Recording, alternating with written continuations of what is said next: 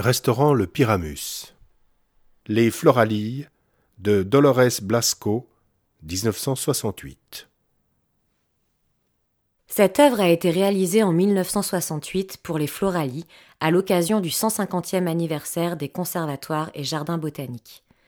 Proposition fut ensuite faite à la ville de se porter acquéreur de cette œuvre, cette dernière ayant trouvé, dans un tel cadre de fleurs et de verdure, une implantation judicieuse, selon les mots de l'artiste.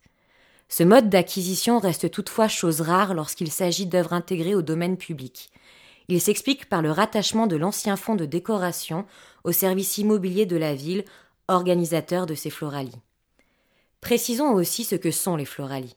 Il s'agit d'une exposition organisée tous les trois ans qui permet à des collectivités publiques du monde entier de démontrer leur savoir-faire en matière de décoration florale.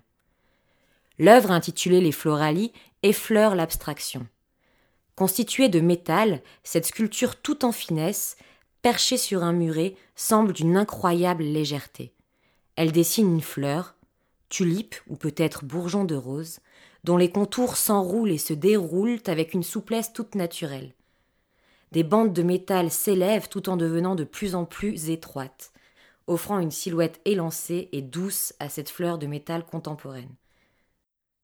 N'hésitez pas à vous approcher et à effleurer cette œuvre depuis sa base en remontant vers son sommet. Vous sentirez ainsi la finesse et la souplesse qui habitent cette pièce métallique.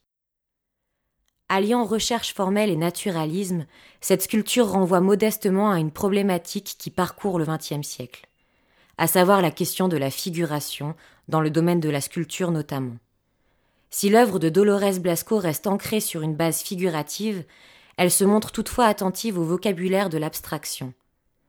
Elle n'en reste pas moins traditionnelle dans son esthétique et sa conception, à une époque où d'autres artistes perpétuent un langage plus moderniste et avant-gardiste dans une pratique plus conceptuelle.